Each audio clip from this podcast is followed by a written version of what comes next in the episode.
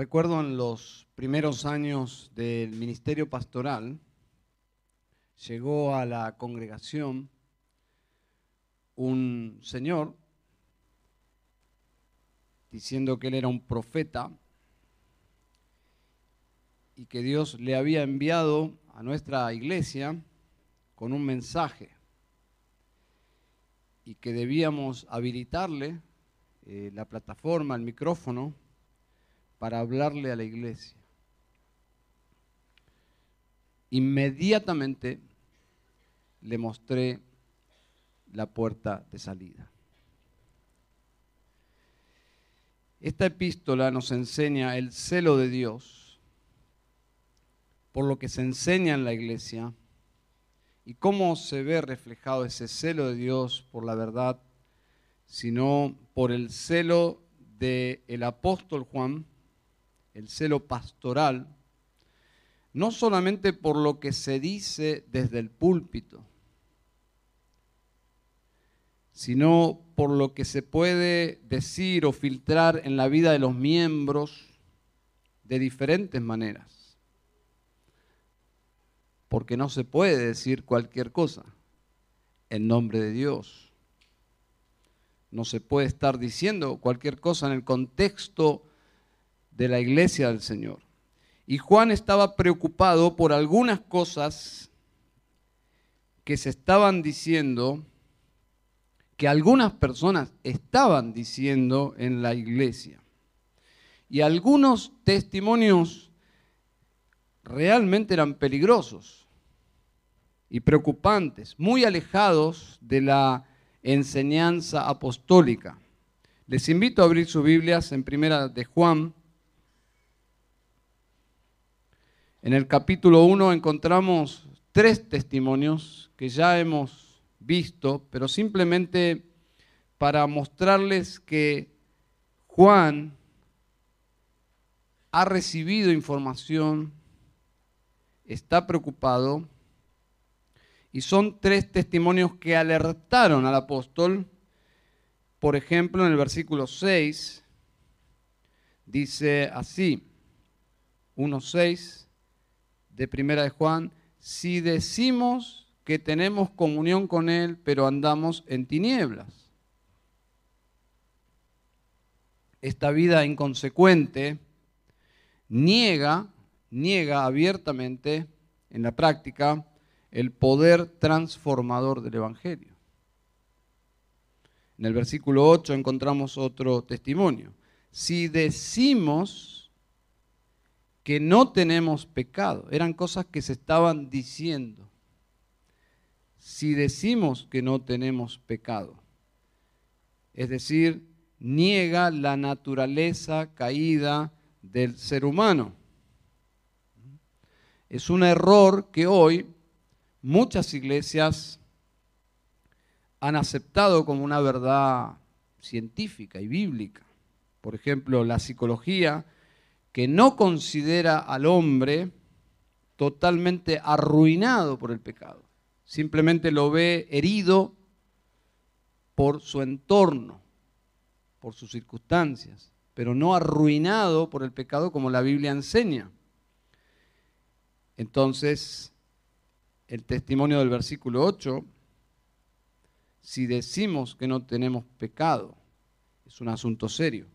En el versículo 10, si decimos que no hemos pecado, y aquí parece ser que niega la responsabilidad del pecado.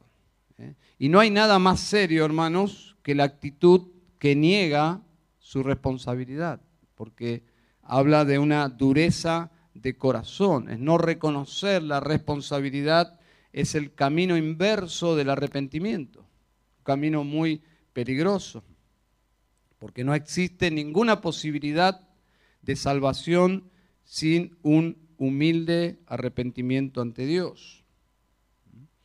Son testimonios muy confusos, peligrosos, porque estas personas no lo están diciendo en la calle, o en la escuela, o en la universidad, o en el trabajo, lo están diciendo en el contexto del cristianismo, de la iglesia cristiana.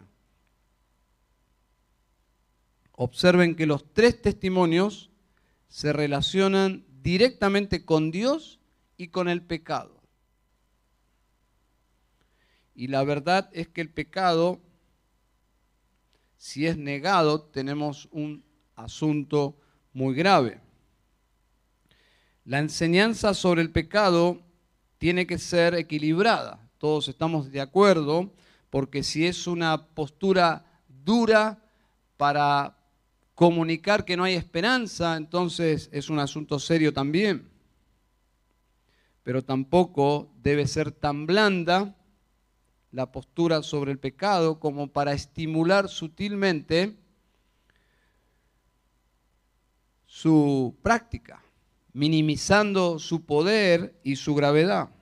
Entonces, la enseñanza sobre el pecado es un asunto muy serio. Y el apóstol está corrigiendo la postura más extrema, que es justamente las personas que estaban diciendo, yo no tengo pecado. Negar el pecado era la postura más extrema. Y la verdad es que el pecado todavía es una realidad en la vida del creyente. El pecado todavía está presente en la comunión de los santos. Observen el versículo 7, estamos haciendo simplemente un repaso para conectar nuestro texto del día de hoy. Dice el versículo 7, mas si andamos en la luz, como Él está en luz, tenemos comunión unos con otros, y la sangre de Jesús, su Hijo, nos limpia de todo pecado. Y porque el pecado todavía es una realidad en la vida de los creyentes, es que existe la necesidad de la limpieza. Habla de la comunión unos con otros e incorpora la sangre de Jesucristo, nos limpia de todo pecado. Ahora esa limpieza, observen, debe ser continua porque todo el tiempo necesitamos justamente del el perdón de Dios, porque todavía pecamos. Y esa limpieza es total, dice, nos limpia de todo pecado.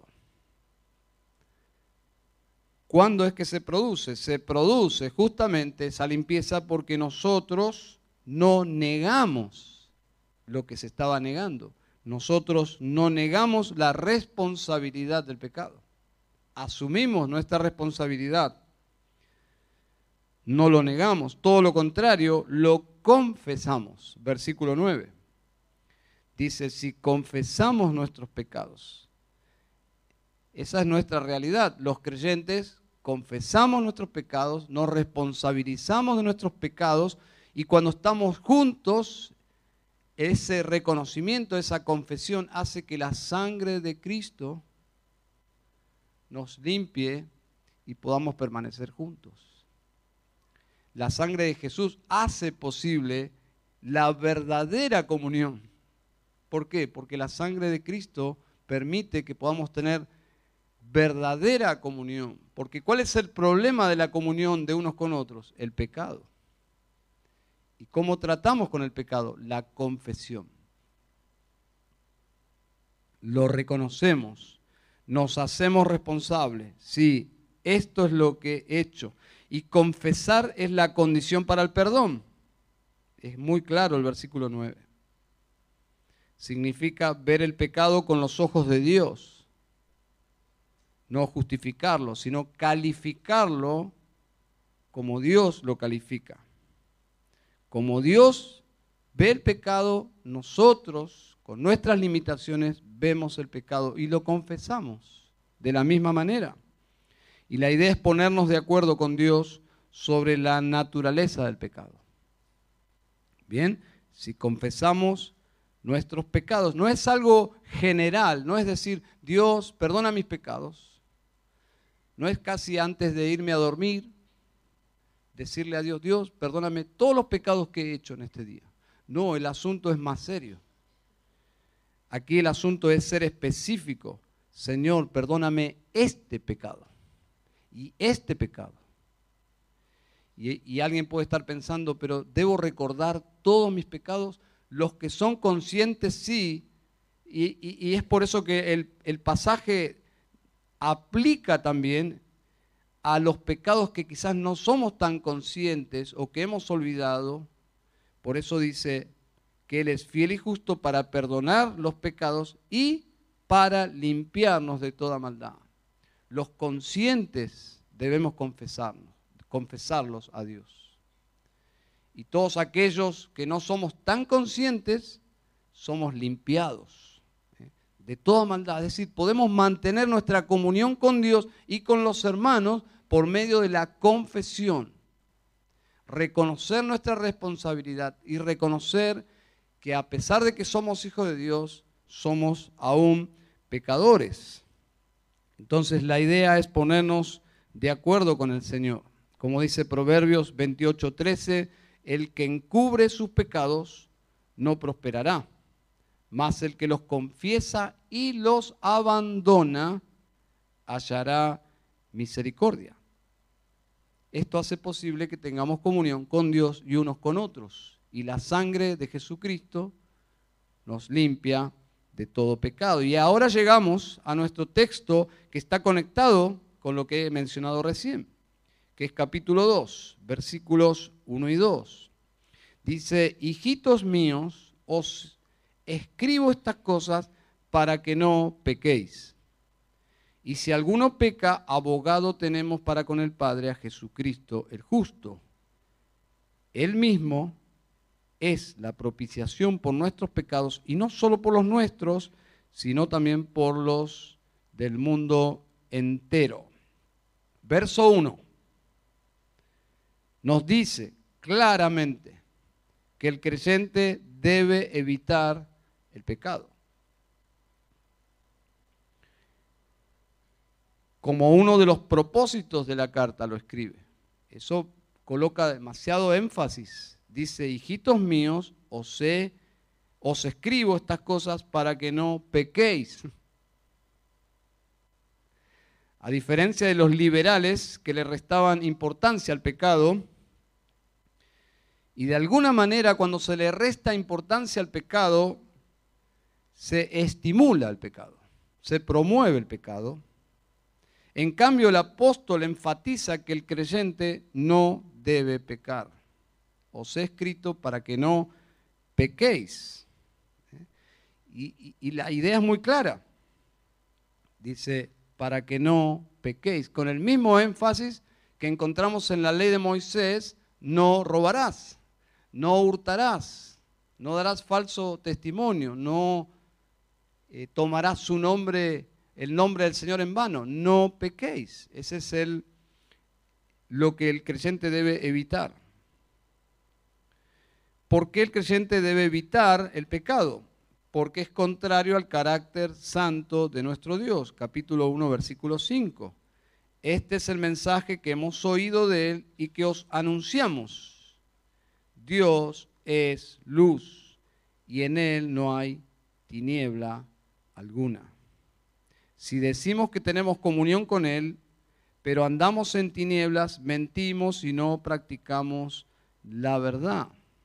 Por lo tanto, es incompatible el pecado, la práctica del pecado, con andar en la luz, andar en comunión con Dios y andar en comunión con mis hermanos. El pecado lo afecta absolutamente todo. No podemos minimizar la gravedad del pecado.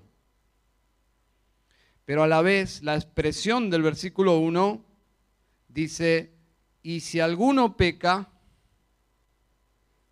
lo que indica Juan y da por hecho que los creyentes aún pecamos. ¿Se dan cuenta la tensión? No pequen, pero van a pecar. Esa es nuestra realidad. No es algo que anhelamos hacer, es algo que lamentablemente hacemos. Ese es el espíritu del pasaje. No es algo que amamos, que odiamos, pero lamentablemente terminamos haciendo lo que odiamos. Esa es la realidad del creyente verdadero. Juan da por hecho que los creyentes aún pecan, pero la pregunta es, ¿qué pasa cuando pasa? ¿Qué pasa cuando pecamos. ¿Qué recurso tiene el creyente cuando peca? Bueno, de eso vamos a hablar en este momento. ¿Qué recurso tiene el creyente cuando peca? Pero recuerden que la música de fondo es que el creyente no quiere pecar. Y si ese es su sentir en esta noche, yo no quiero pecar, pero lamentablemente me encuentro con esta realidad en mi vida que termino haciendo cosas que odio. ¿Qué puedo hacer? ¿Qué recurso tiene el creyente cuando peca? Bueno, el apóstol va a mencionar dos verdades absolutamente doctrinales que uno puede decir, pero no es tan práctico. No, sí es sumamente práctico porque el pecado está relacionado directamente con el Evangelio. Pecamos cuando perdemos de vista el Evangelio. Lo que Juan está haciendo es, no pequen, pero cuando suceda,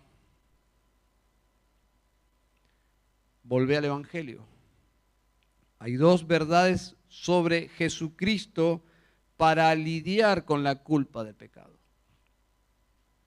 Primera verdad, Jesucristo es nuestro abogado para con el Padre.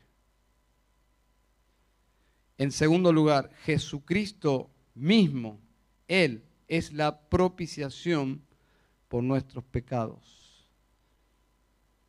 Dice el versículo 1, y si alguno peca, abogado tenemos para con el Padre a Jesucristo el justo. Sin dudas, el lenguaje es muy tierno de parte de Juan. Es un, lenguaje cariñoso. Juan es ya un ancianito. Es el anciano Juan. Y este anciano trata a los hermanos con este cariño, diciéndole, hijitos. Pero el tema del pecado, a pesar del lenguaje cariñoso que usa Juan, el tema del pecado es llevado a la corte celestial. Es serio. Juan, si estamos hablando de temas de familia, ¿por qué hablar de abogado? Porque el tema del pecado es serio. ¿Por qué involucrar a un abogado? No sé si te ha pasado de algún conflicto que escala, escala y la tensión, y, ya estamos hablando de abogado. Eh, ¿Qué pasa aquí? Bueno, ¿Por qué Juan habla de un abogado cuando está hablando en términos familiares? Del pecado de familia, podemos decir. Porque el pecado del creyente no es un tema menor. No es un tema menor, no es un tema personal ni privado. El ruido que produce nuestro pecado en la tierra resuena en los cielos. Y no estamos conscientes de eso.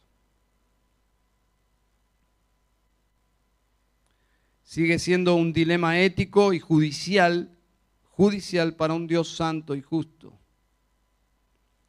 Y este cuadro del Tribunal de Justicia Divino debería, y esto es muy importante, este cuadro que usa en el versículo 1, hablando del pecado de los creyentes, este lenguaje judicial debería desalentarnos a pecar.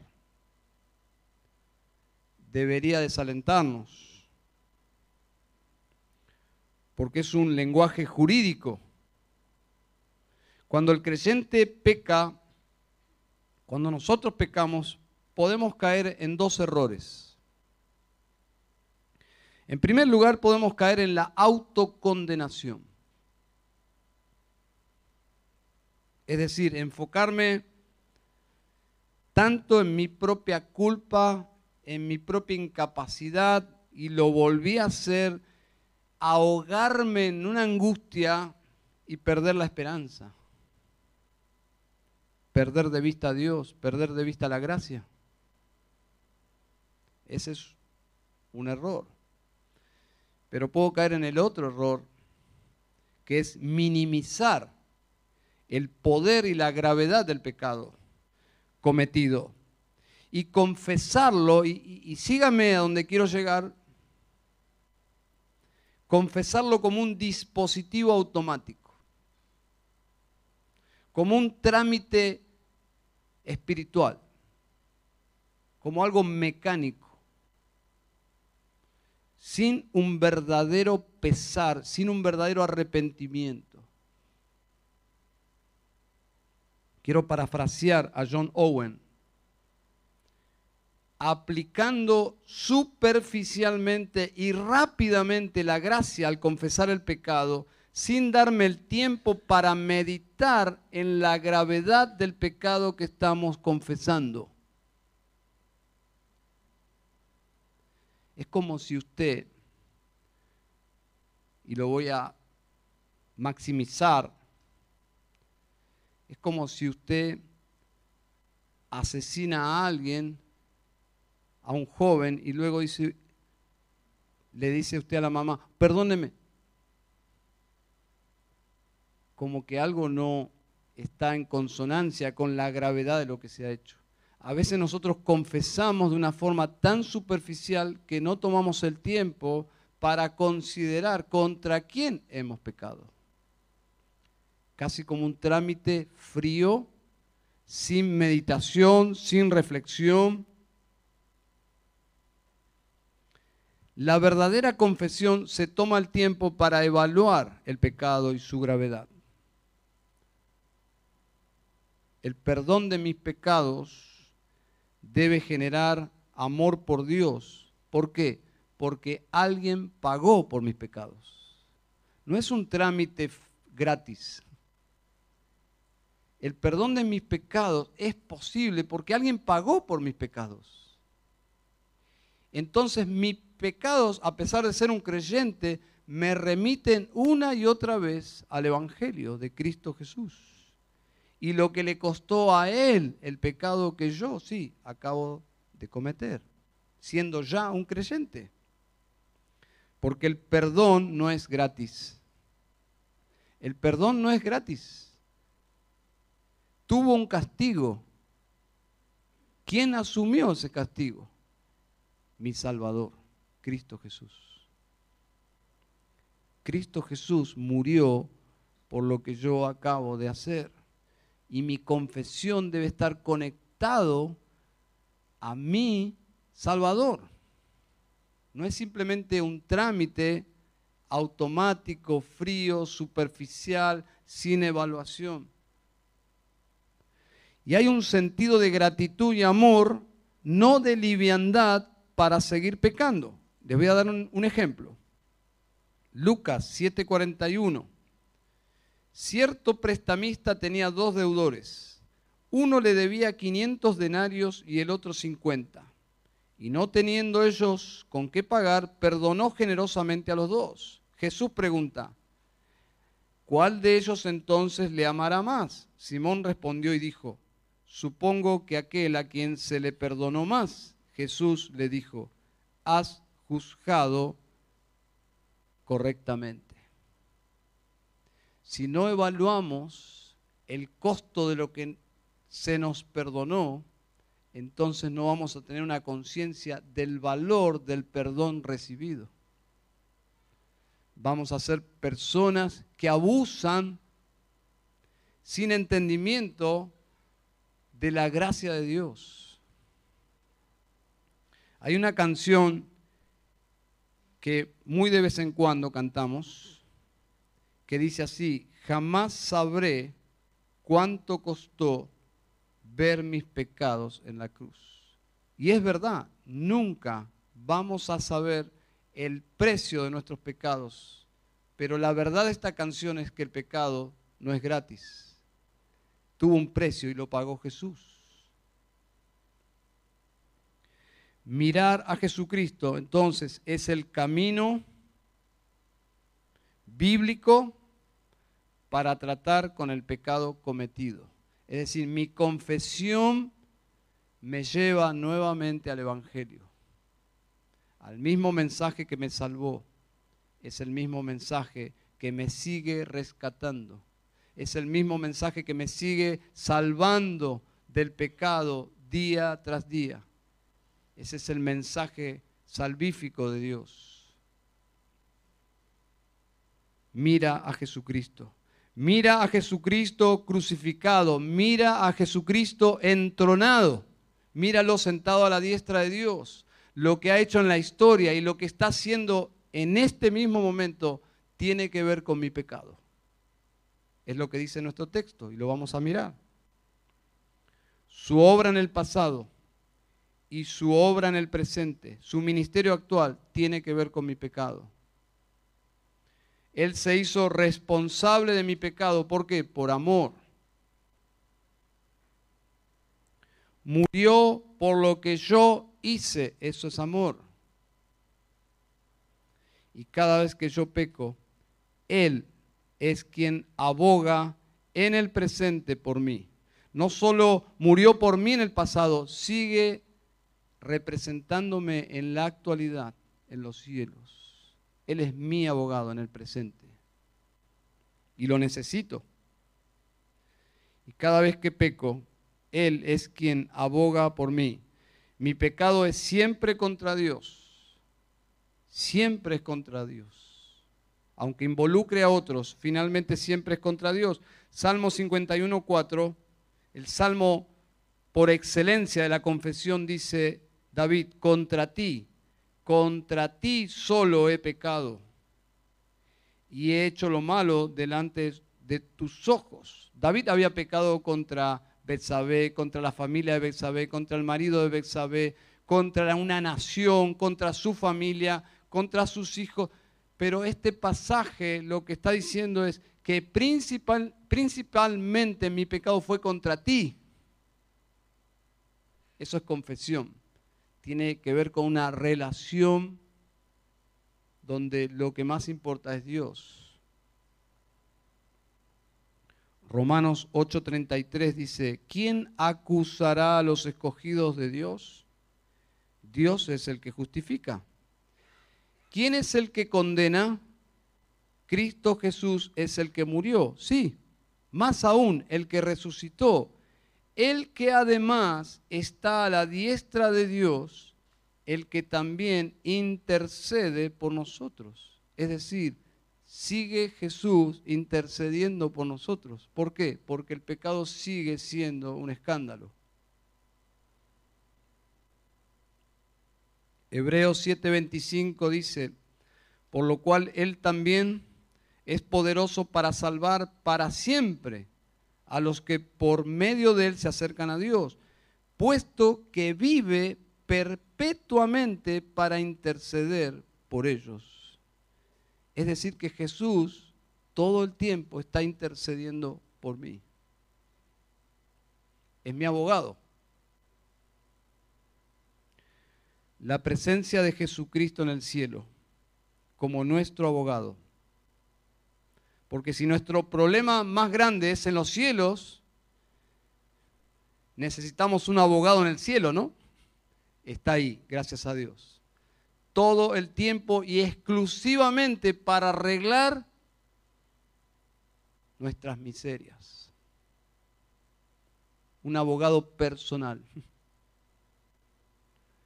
Tiene muchos casos, pero todo se resume en uno es el pecado de su iglesia, de su pueblo. Y ahí está Jesús para representarnos a nosotros e interceder por nosotros todo el tiempo.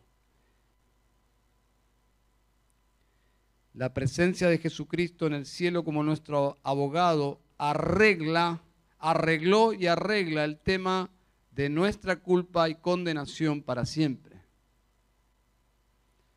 Piensen en algo, el Dios encarnado, es decir, es hombre, nos representa a todos nosotros como hombres en el cielo. Él se presenta como hombre siendo Dios. Él es justo, por eso menciona el justo, Él es justo. Es decir, no tiene ninguna causa pendiente, está limpio no tiene ningún muerto en el armario, no tiene nada oculto, nada por descubrir, Él es perfectamente justo.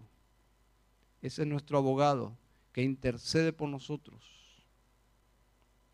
Nuestro abogado defensor, el único que nos podía salvar de una condenación segura.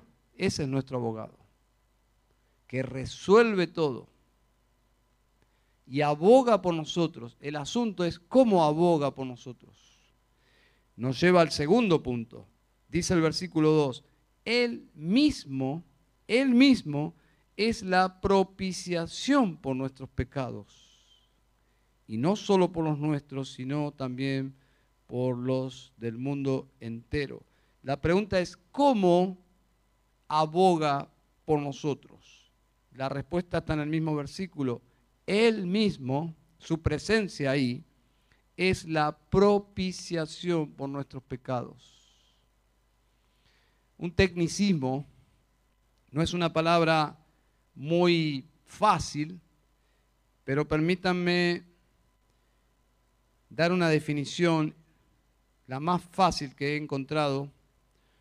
John Murray dice, la propiciación presupone la ira y el desagrado de Dios y el propósito de la propiciación es eliminar ese desagrado. En el mundo evangélico moderno, en muchas, muchas líneas teológicas, aborrecen el concepto de un Dios enojado. Dice, no, el tema de propiciación tiene que ir por otro lado. No puede ser que Jesucristo aplaque el enojo de Dios, pero no hay forma de ocultar esta verdad bíblica. La propiciación tiene que ver con el enojo de Dios y con la ira de Dios hacia nuestro pecado. Y la idea de esta palabra es que su presencia allí testifica que el pecado ha sido pagado. Es decir, la presencia de Jesús allí es un testimonio de que toda acusación que pueda venir sobre nosotros los creyentes tiene una respuesta. Todo ha sido pagado.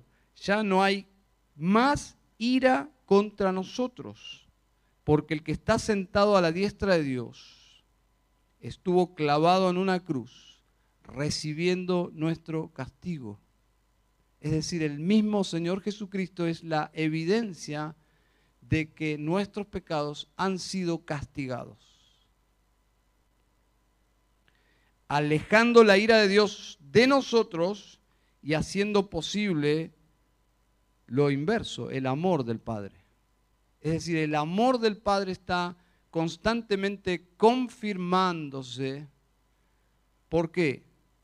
Porque la ira ha sido quitada porque el pecado ha sido castigado. Y la evidencia es Él mismo. Él mismo está allí abogando por nosotros. Observen, primera de Juan 4:10. Dice, en esto consiste el amor, no en que nosotros hayamos amado a Dios, sino que Él nos amó a nosotros y envió a su Hijo como propiciación por nuestros pecados. El amor de Dios hizo posible que Cristo reciba toda la ira y el castigo para que Dios pueda amarnos. León Morris, un teólogo y comentarista bíblico, dice, el uso del concepto de propiciación atestigua dos grandes realidades. Una es la realidad y la seriedad de la reacción divina contra el pecado y la otra, la realidad y la grandeza del amor divino que proporcionó el don, entre paréntesis, Cristo, la provisión, el don, que evita la ira para mí. ¿Se dan cuenta? El pecado siempre provoca una reacción en Dios, porque Él es santo. Y el pecado de su pueblo también provoca una reacción que es propiciada, podríamos decir, por la presencia de nuestro abogado. Nuestro abogado allí en los cielos da testimonio de que todos nuestros pecados han sido castigados. ¿Cuándo? ¿Por quién? Por Cristo. Por eso el pasaje dice, Él mismo es la propiciación de nuestros pecados. Todas las acusaciones del diablo contra el creyente son silenciadas por el cordero inmolado. 28 veces en el Apocalipsis menciona la figura de Cristo como cordero inmolado. Y el énfasis es que este cordero inmolado está en pie. Y eso es un lenguaje que debe llamar la atención de todo lector. Un cordero que fue inmolado, es decir, que fue matado, que fue sacrificado, pero que está en pie. Y la idea es que tiene las cicatrices de haber sido sacrificado, pero está vivo. Nosotros sabemos por qué está vivo. No es que sobrevivió al sacrificio, sino que resucitó después de haber sido sacrificado. Ese cordero que fue matado, inmolado, sacrificado, está en pie, resucitó de los muertos y tiene las evidencias en su cuerpo, en su salud física, de que fue asesinado, que fue crucificado. Después de haber resucitado, Jesús le dijo a uno de sus discípulos, mete tu dedo en mi costado, mira los agujeros de mis manos, pero no sangra. ¿Por qué no sangra si hay heridas abiertas? Porque la sangre ya fue derramada por nosotros en la cruz. Cristo está abogando por nosotros. Sus cicatrices atestiguan que todos nuestros pecados son escandalosos, son serios, son graves, pero Él pagó. Él pagó y sigue, sigue defendiéndonos y sigue abogando por nosotros. Versículo 2, Él mismo es la propiciación por nuestros pecados. En el Antiguo Testamento, todos los animales que se ofrecían en la, la matanza por el pecado, solo apuntaban a la única muerte y al único sacrificio y a la única víctima, podríamos decir, que es Cristo. Los miles y miles y miles y miles de corderos y de animales que morían apuntaban a una sola muerte. El libro de Hebreos nos dice eso. Esa única muerte que apartaría de verdad la ira de Dios hacia el pecador. Y es por eso en Juan 1.29 que dice que cuando Jesús se presentó, Juan el Bautista lo presentó como, he aquí el Cordero de Dios que quita el pecado del mundo. No que cubre, como en el Antiguo Testamento lo hacían los sacrificios de animales. Este Cordero es el verdadero Cordero, el único Cordero que finalmente vino para quitar nuestros pecados. Y Juan agrega aquí, y no solo por los nuestros, sino también por los del mundo entero. Y aquí tenemos un verso amigable para los arminianos, ¿no? Pero desafiante para los reformados. Parecería que Cristo entonces pagó por todo el mundo. Pero si esto fuese así, si Jesús hubiese sido sacrificado para apartar la ira de todos los seres humanos, entonces todos los seres humanos serían salvos y tendrían el agrado y la sonrisa de Dios. Entonces todos los pecados ya han sido pagados. ¿Entienden el dilema, no? Y entonces el juicio final, ¿para qué? Si ya ha sido juzgado el pecado de todos. ¿Y para qué el infierno? Pero no es una buena interpretación. Porque si esa es la interpretación correcta, entonces esto nos lleva a un error grosero que contradice toda la Biblia, que es el universalismo, es decir, todos son salvos, vivan como quieran, total, ya el pecado ha sido pagado, pero ese no es el, el mensaje aquí. Lo que indica es el alcance universal para todo aquel que cree de cualquier lugar de la tierra. Y voy a leer simplemente una expresión exegética, de un comentario exegético de esta epístola. Dice así, en el mundo antiguo los dioses eran parroquiales y con jurisdicción geográfica limitada. Contra esa mentalidad pagana, Juan afirma que la eficacia del sacrificio de Cristo es válido en todas partes, para todas las personas, de cualquier lugar, o sea, todo el mundo. El Evangelio cristiano no sabe de fronteras geográficas, raciales, étnicas, nacionales o culturales. Es el fin de la cita. Lo que está diciendo Juan es que este sacrificio es suficiente no solo para sus lectores, sino para todos los cristianos, de todos los lugares, de todos los tiempos. Es como dice Apocalipsis 5.9, y cantaban un cántico nuevo diciendo, digno eres de tomar el libro y de abrir sus sellos, porque tú fuiste inmolado y con tu sangre compraste para Dios a gente de toda tribu, lengua, pueblo y nación.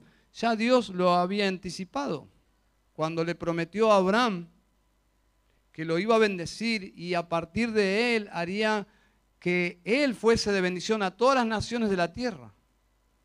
Por medio de Cristo encontramos y por su sangre derramada que Dios ha comprado un pueblo grande, pero constituido de todo tipo de personas. Tu sangre, con tu sangre, compraste para Dios a gente de toda tribu, lengua, pueblo y nación. Y ahí en medio de toda esta multitud nosotros, comprados por la sangre de Jesús. ¿Qué recurso tiene el creyente cuando peca? El creyente tiene una esperanza maravillosa. No debe caer en desesperación y autocondenación. Si esa es tu tendencia, si sos de las personas que cuando pecan se autofragelan y se sienten mal y se autoinsultan y casi ni hablan con Dios, se hablan a sí mismos y se mortifican, es el camino equivocado.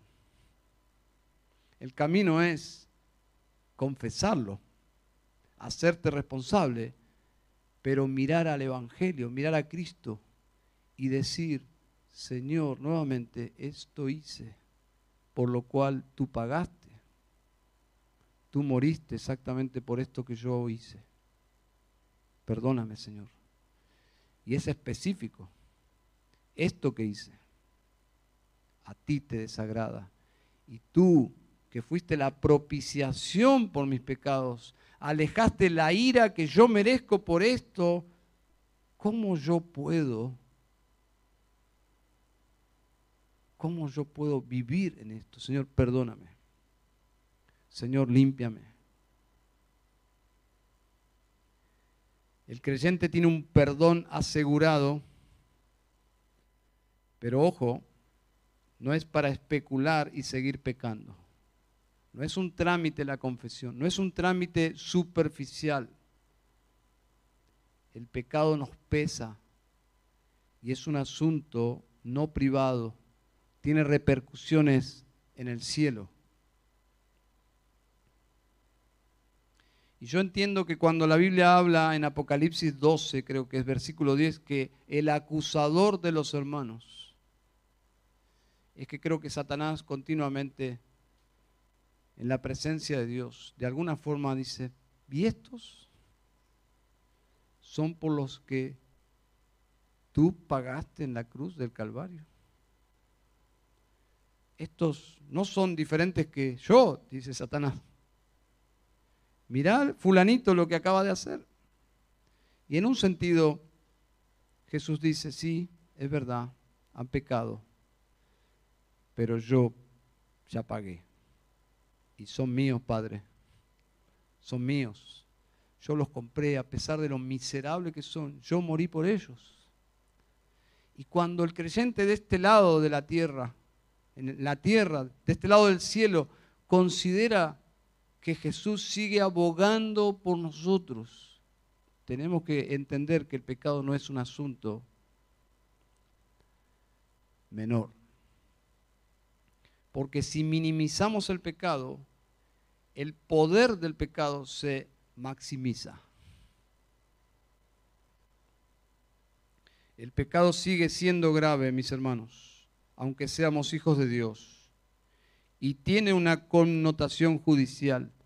Por eso en el lenguaje familiar Juan habla de un abogado y habla de un sacrificio propiciatorio. Esto nos debe desalentar para seguir pecando. Por eso Juan comienza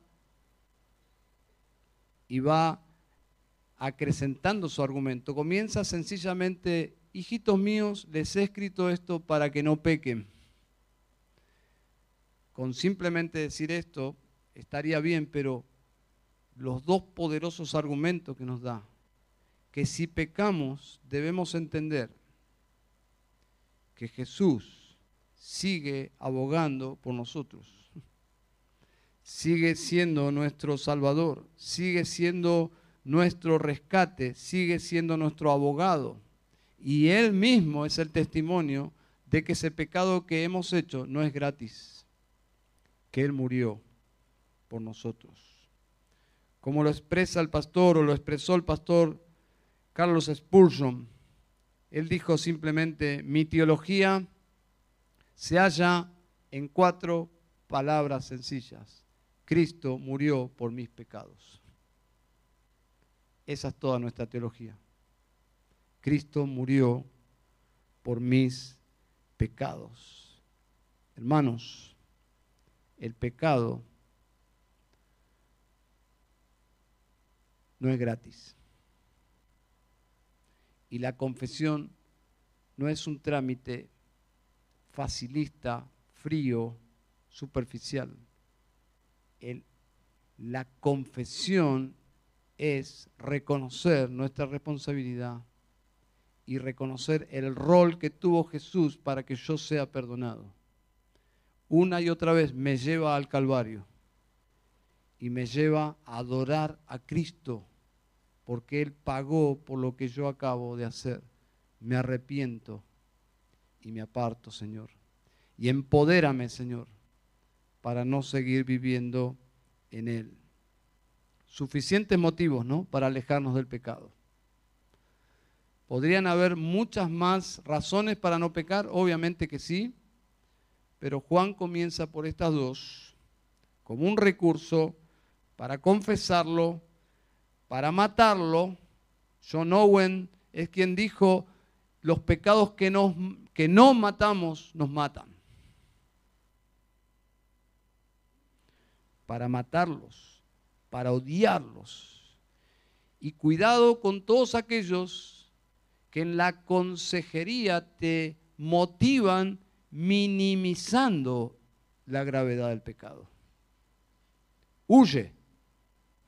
La consejería bíblica muestra el pecado en la gravedad que la Biblia lo enseña, simplemente que te da esperanza remitiéndote a Cristo, porque en nosotros mismos no hay esperanza, pero nunca desde la desde robarle importancia a la maldad del pecado, jamás.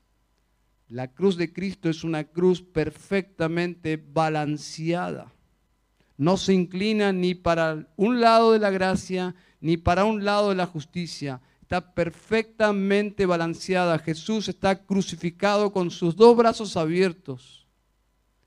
Tan abiertos para decirte, ven a mí porque te amo, porque morí por vos. Pero es una cruz perfectamente balanceada. Nuestros pecados son tan graves que merecieron ser castigados y esa cruz da testimonio de la gravedad de nuestros pecados. Pero esa cruz también da testimonio de que el amor de Dios es tan grande que hay lugar para el pecador, para que venga el pecador y sea perdonado. Pero nunca el pecado es un asunto menor.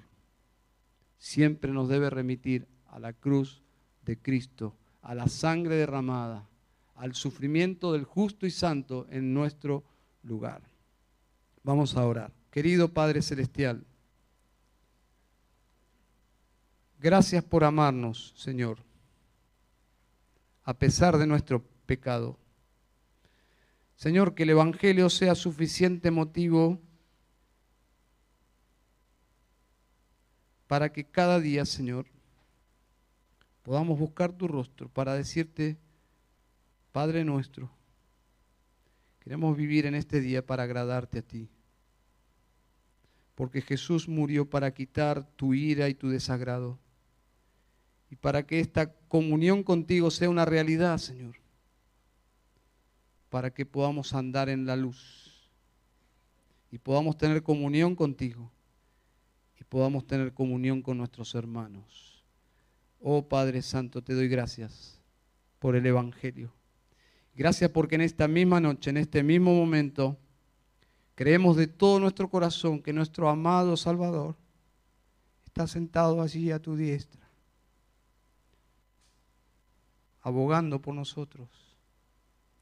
Aquel que fue crucificado, que fue sepultado, está entronado exaltado, Señor, a tu diestra. Él es nuestro Salvador y abogado. Señor, gracias. Gracias por el justo. Te amamos, Padre, porque tú nos amaste primero. Señor, también en esta noche pedimos para que derrames salvación y vida eterna en este salón. Si hay personas que tienen que venir a ti en arrepentimiento, viniendo a ti, dejando su pecado y viniendo y abrazando a Cristo.